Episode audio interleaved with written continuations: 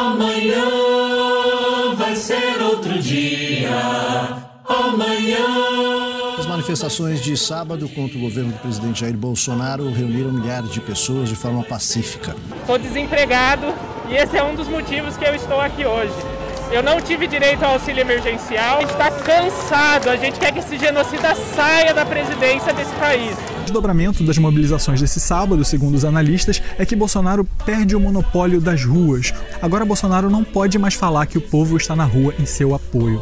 Estou aqui principalmente pela recusa do presidente Bolsonaro à, à compra de vacinas por 11 meses e pelo incentivo dele ao não uso da máscara nas ruas aquela ideia de eu autorizo o presidente não é mais tão simples, porque agora a gente viu um grande contingente de pessoas dizendo que não autoriza o presidente. A exceção se deu aqui em Recife, onde a tropa de choque da Polícia Militar de Pernambuco avançou sobre os manifestantes. Repudiamos essa ação violenta. No país que mata pessoas pretas a cada 23 minutos, no Brasil onde o presidente pega a vacina, no Brasil onde o presidente é um genocida, as pessoas têm que ir para as ruas, porque ficar em casa também está matando. Um ponto que quando o governo é mais perigoso do que o vírus, o nosso dever é sair às ruas.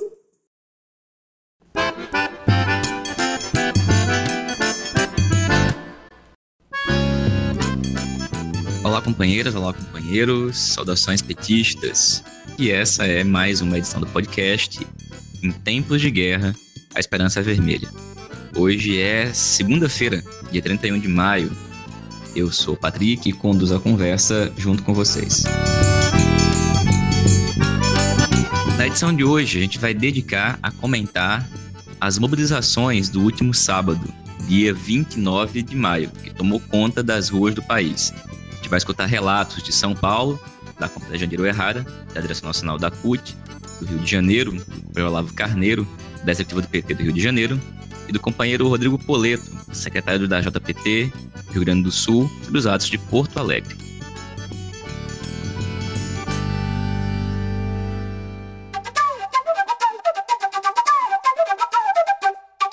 Pessoal, a palavra de ordem do último sábado, dia 29, foi mobilização e ruas. Finalmente, depois de muito tempo, as organizações de esquerda, partidos, movimentos sociais, sindicais, dados estudantis convocaram e foram atendidas. Centenas de milhares de pessoas ocuparam as ruas de diversas cidades por todo o país, num grande movimento contra o governo Bolsonaro. Um governo que, no dia de hoje, 31 de maio, é o principal responsável pelas mortes das mais de 462 mil pessoas em decorrência da Covid-19. Mortes que podiam ter sido evitadas se tivéssemos tido vacina, auxílio emergencial e um governo que não fosse negacionista, que incentivasse a contaminação. Além disso, também é o governo responsável pelas mais de 20 milhões de pessoas que passam fome e das 40 milhões de pessoas desempregadas. Um governo que, mesmo sendo o culpado por tudo isso, se mostrou resiliente diante da oposição, principalmente parlamentar e institucional. Por isso, ir às ruas, organizar a resistência, foi uma medida mais do que necessária, mas imprescindível para que nós retomássemos, em algum grau, mais uma arena dessa batalha. Afinal de contas, ao longo dos últimos meses, foi a direita, foi a base de apoio do bolsonarismo que ocupou fim de semana após fim de semana as ruas do país. E agora nós temos novamente essa arena em disputa. E foi uma grande demonstração de força. E como a gente vinha falando já aqui há algum tempo, para enfrentar o bolsonarismo, para enfrentar a ultradireita, não bastaria a oposição parlamentar e institucional. E a demonstração de força dada no último sábado se mostrou, como deveria ser, imprescindível para iniciar um processo de virada de jogo em nosso favor. Na maior parte dos lugares, os atos aconteceram de forma pacífica e com muita, mas muita adesão popular. Ou seja, uma parcela dos trabalhadores e das trabalhadoras que já são obrigados a ir às ruas todos os dias para tentar sobreviver, no sábado esteve lá também para lutar e contou com o apoio de setores organizados da classe que, no sábado, foram para a rua organizar essa resistência. Infelizmente, em alguns lugares, houve repressão, como, por exemplo, em Pernambuco. Lá no Recife, a polícia militar reprimiu os manifestantes com muita violência. Tem dois casos, pelo menos, em que balas de borracha atingiram o globo ocular de pessoas. Uma delas já perdeu a visão e uma outra se encontra em um estado muito grave. Além disso, a vereadora do Recife, pelo PT, Liana Cirne, foi atingida covardemente no rosto com um spray de pimenta por um policial, simplesmente porque estava questionando as razões daquela abordagem tão violenta. Os exemplos do que aconteceu em Recife indicam que os setores bolsonaristas presentes nas polícias militares não toleram que as manifestações aconteçam. Infelizmente, demorou algum tempo até que o governo de Pernambuco se manifestasse.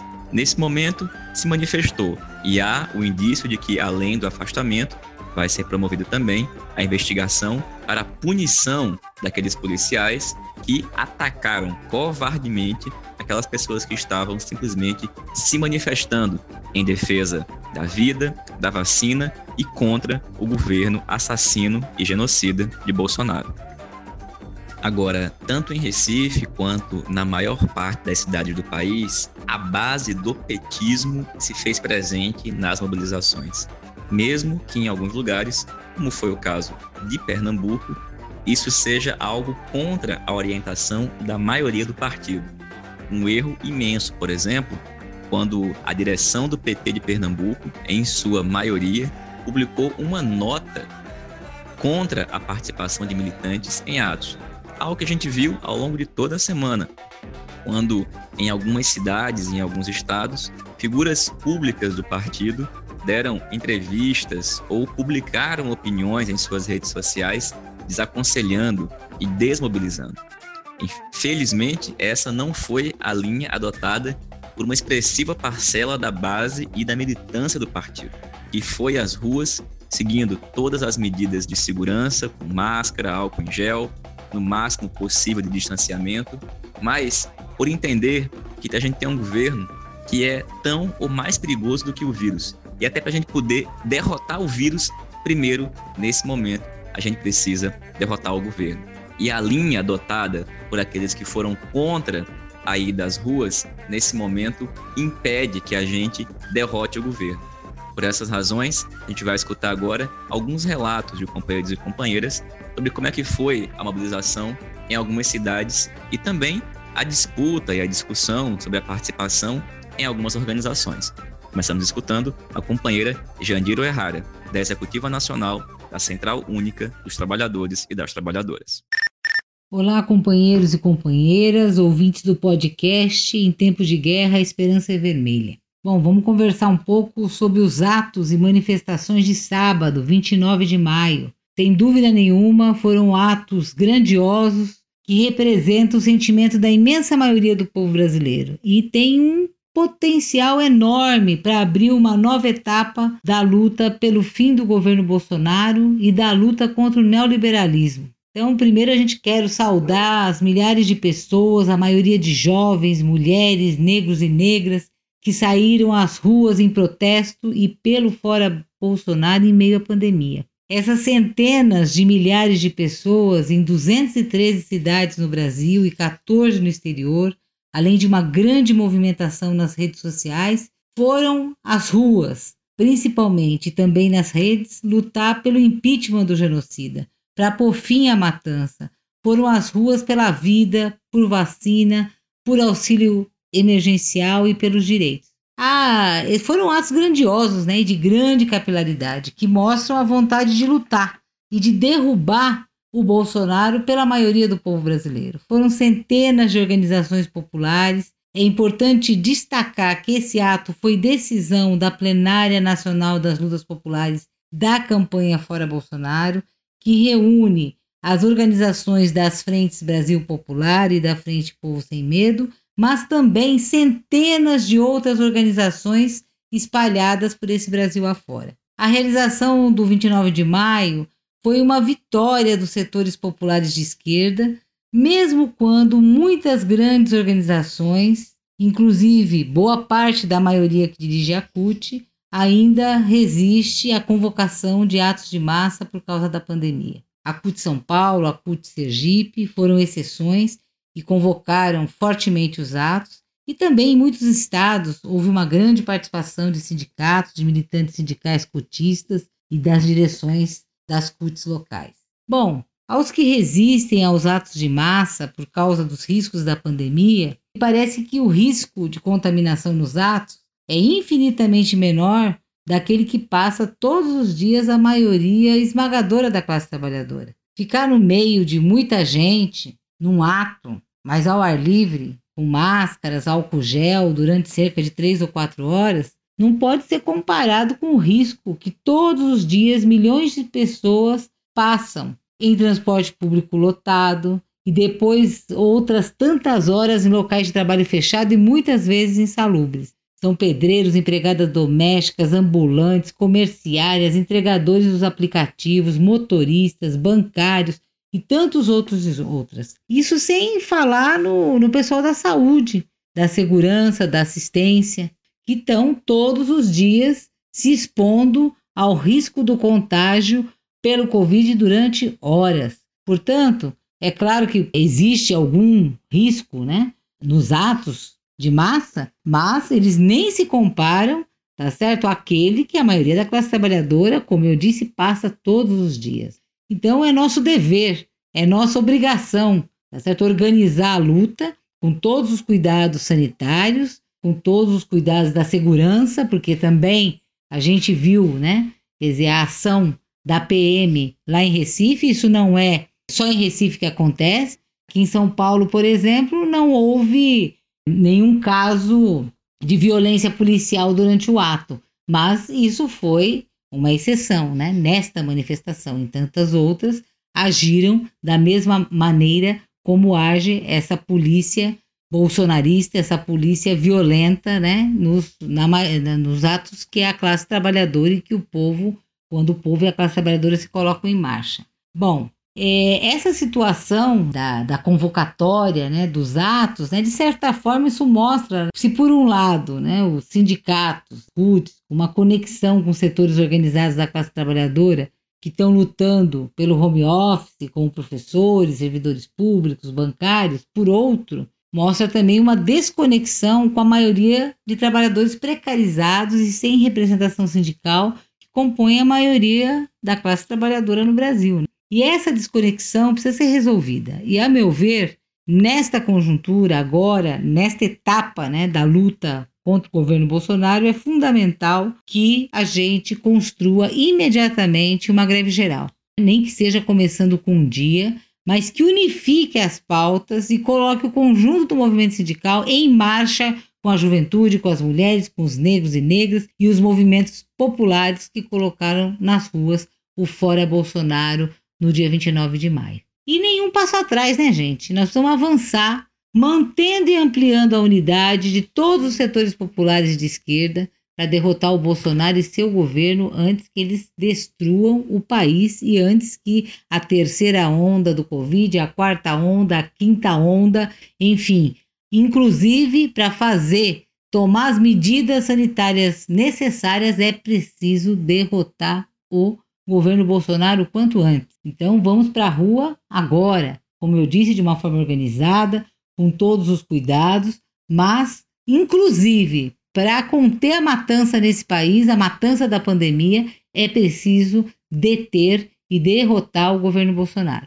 Bom, eu queria dizer que é muito importante e é preciso a gente continuar fortalecendo a plenária nacional de organização das lutas populares da campanha Fora Bolsonaro que convocou e organizou os atos de maio, tanto do dia 26 de maio, lá em Brasília, quanto do dia 29. E é nesse espaço unitário que a gente deve debater e encaminhar os próximos passos da luta coletiva. As frentes e a campanha Fora Bolsonaro vão se reunir nacionalmente ao longo dessa semana para avaliar as mobilizações e propor novas ações, e provavelmente em muito breve será convocada uma nova plenária nacional. A CUT, o PT e centenas de outras organizações compõem a campanha Fora Bolsonaro. E a unidade que nos trouxe até o dia 29 de maio é fundamental que ela se amplie e que ela se consolide para as próximas ações. São grandes, imensas as batalhas que esperam a classe trabalhadora brasileira e para vencê-las nós precisamos contar com a nossa organização. Nós não podemos ter nenhuma ilusão na classe dos capitalistas, daqueles golpistas que por hora pode ter alguma divergência com Bolsonaro, né? seja eles do, do, do centro ou da direita. O caminho do Brasil para o futuro é pela esquerda, nenhum passo atrás, em frente pelo fora Bolsonaro. Valeu, Jandira. Obrigado, companheira. A gente vai escutar agora o companheiro Olavo Carneiro. O Olavo é da executiva estadual do PT do Rio de Janeiro. E comenta também como foram os atos na cidade, no estado do Rio de Janeiro, e uma opinião sobre as posições contraditórias sobre a realização ou não das atividades.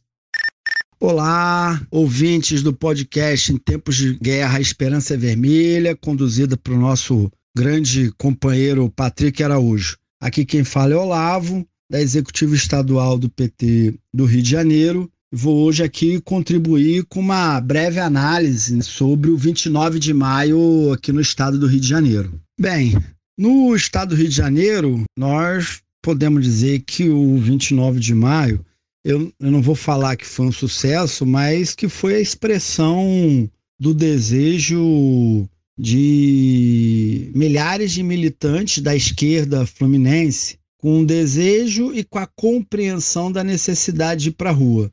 Nisso aqui não vai nenhum demérito, nenhuma crítica aos companheiros e companheiras que preocupados e preocupadas aí com a contaminação resolveram não ir, é legítimo, nós respeitamos. Mas o fato é que, pelo menos em 17 cidades do Rio de Janeiro, ocorreram protestos e atividades do Fora Bolsonaro. Esses protestos e manifestações ocorreram em quase todas as regiões do estado, e a maior, como não poderia deixar de ser, foi na capital, até porque algumas cidades da região metropolitana organizaram caravanas e participação no ato na capital, em frente ao monumento Zumbi dos Palmares, na Avenida Presidente Vargas. Há avaliações de que reuniu de 30 a 60 mil pessoas, fortemente a presença da juventude. No plano sindical, notamos a presença marcada do Sindicato de Professores e de Técnicos Administrativos das universidades em especial. Então, foi um ato marcado muito pela essa indignação e a vontade de, de ir para a rua. E esses números e quantidade de cidades merecem também um destaque, porque, como outros locais do Brasil, aqui no Rio de Janeiro houve uma militância na esquerda contra o ato não num tom colaborativo, não num tom respeitoso, não num tom da divergência fraterna, mas de uma maneira agressiva, desrespeitosa, que se destaca o artigo num grande jornal de circulação, O Dia, um jornal popular, assinado pelo vice-presidente nacional do PT, Washington Quaquá. Em que pese essa, essa postura muito ruim no método, no mérito dessa atuação desses setores da, da esquerda que militaram, o fato é que milhares e milhares de militantes foram para a rua entendendo que Jair Bolsonaro, sua milícia e seu projeto neoliberal autoritário se tornaram mais letais e mais perigosos à saúde do que se encontrar manifestando na rua. Quero destacar que a manifestação, todo mundo com máscara, com álcool gel, tentando buscar o máximo de segurança possível. Tem nenhuma ilusão de que tem segurança total, a gente sabe que não tem, mas é também a realidade brasileira. A grande maioria da classe trabalhadora já não está segura há muito tempo, está indo para a rua pegando transporte público. Então, aqui no Rio de Janeiro foi muito essa, essa expressão. Esse é um breve balanço, nós ainda estamos terminando de mapear né, o número de, de cidades e outros aspectos do 29M aqui no Rio de Janeiro. Forte abraço a todos e a todas. ao nosso Patrick Araújo. Sucesso a esse nosso podcast em tempos de guerra, Esperança Vermelha. Valeu, Olavo. Obrigado, companheiro. E a gente escuta agora o companheiro Rodrigo Poleto. O Poleto é o secretário estadual de juventude do PT do Rio Grande do Sul. Ele teve nos atos em Porto Alegre e conta pra gente como é que foram as mobilizações por lá. Olá, Patrick, e olá para os companheiros e companheiras que estão nos acompanhando pelo podcast Em Tempos de Guerra, Esperança Vermelha. Eu sou o Rodrigo Poleto, militante da JAI aqui do Rio Grande do Sul e também estou secretário estadual da Juventude do PT do Rio Grande do Sul. Estou aqui hoje para falar um pouquinho sobre como foram os atos do 29M pelo Fora Bolsonaro, aqui pelo estado, em especial aqui na capital gaúcha, onde participei e também ajudei nessa construção, né? A gente teve mais de 20 municípios gaúchos que participaram dos atos pelo estado agora no dia 29, nesse último sábado, levando as pautas do, da vacinação em massa, do fora Bolsonaro, pelo auxílio emergencial de 600 até o final da pandemia e a gente conseguiu realizar um movimento de impulsionamento desses atos pela juventude petista aqui em todo o Rio Grande do Sul. Na capital gaúcha, digo que foi um movimento muito importante porque a gente conseguiu fazer um movimento unitário de unificação das forças da juventude PT em torno desse ato, em torno dessa construção aqui no sábado. E a gente conseguiu mobilizar a nossa juventude, mobilizar e dialogar também com a juventude que não é ainda partidária, ainda não se identifica com algum partido, a gente conseguiu aglutinar nesse movimento pela juventude PT aqui da capital. Isso também foi um movimento importante porque abriu um espaço de diálogo entre as forças petistas e a gente conseguiu então unificar em um grande bloco da juventude PT que durante todo o ato e durante toda a construção teve uma caminhada de unificação, uma caminhada conjunta, né? A gente conseguiu notar aqui na, na capital gaúcha um, uma grande presença das camadas populares né, dentro desses atos do 29M. Estima-se que mais de 20 mil pessoas participaram, alguns dados chegam até ao número de 50 mil pessoas dentro desse ato no sábado, que ele teve uma grande mobilização que mostrou a revolta e a indignação do povo gaúcho, do povo brasileiro em relação à condução do governo genocida do Bolsonaro diante da pandemia, né, diante de tantas mortes que a gente vem vendo que é uma política desse governo que foi adotada por ele, né? Então a gente fez esse movimento aí no sábado e ele teve alguns saldos bastante positivos, né, para a gente conseguir dialogar de novo com a população brasileira que estava um bom tempo já querendo ir para as ruas, mas não estava indo por conta da, da questão do vírus, né? Mas como uma frase que ficou bastante conhecida durante os atos é que se se o povo está nas ruas é porque o governo é mais perigoso que esse vírus, né? Então a gente conseguiu perceber essa perspectiva aqui também na capital gaúcha. E a gente agora caminha para uma avaliação do, desse ato, desses atos, né, aqui nos municípios gaúchos, em especial em Porto Alegre, a gente também já está construindo uma nova perspectiva de novos atos, né? Agora que, para não deixar esse movimento se perder, para a gente conseguir ainda ter uma mobilização bastante expressiva e importante para derrubar esse governo, né? Porque é um consenso aí aqui entre algumas forças da esquerda gaúcha que não tem como esperar para 2022 para derrubar esse governo. A gente precisa fazer as mobilizações desde já e o quanto antes, porque um, cada dia mais desse governo são mais milhares de mortes aí que estão que nos esperam, né? Então a gente não pode ficar parado e por isso que a gente está fazendo essas movimentações. Obrigado, Poleto. Valeu, companheiro. Pessoal, essa foi mais uma edição do podcast Em Tempos de Guerra, a Esperança é Vermelha. A gente volta na sexta-feira com mais alguns comentários sobre como foi a mobilização em outras cidades, também com informações caso já tenha decisão, de quando ocorrerão os próximos atos, porque a gente tem informes de que novas reuniões das frentes ocorrerão ao longo dessa semana. Talvez também mais informações nós tenhamos no programa Antivírus, na quinta-feira, com Walter Pomar e Natália Sena. Nos encontramos em breve. Saudações petistas, muita luta e até mais.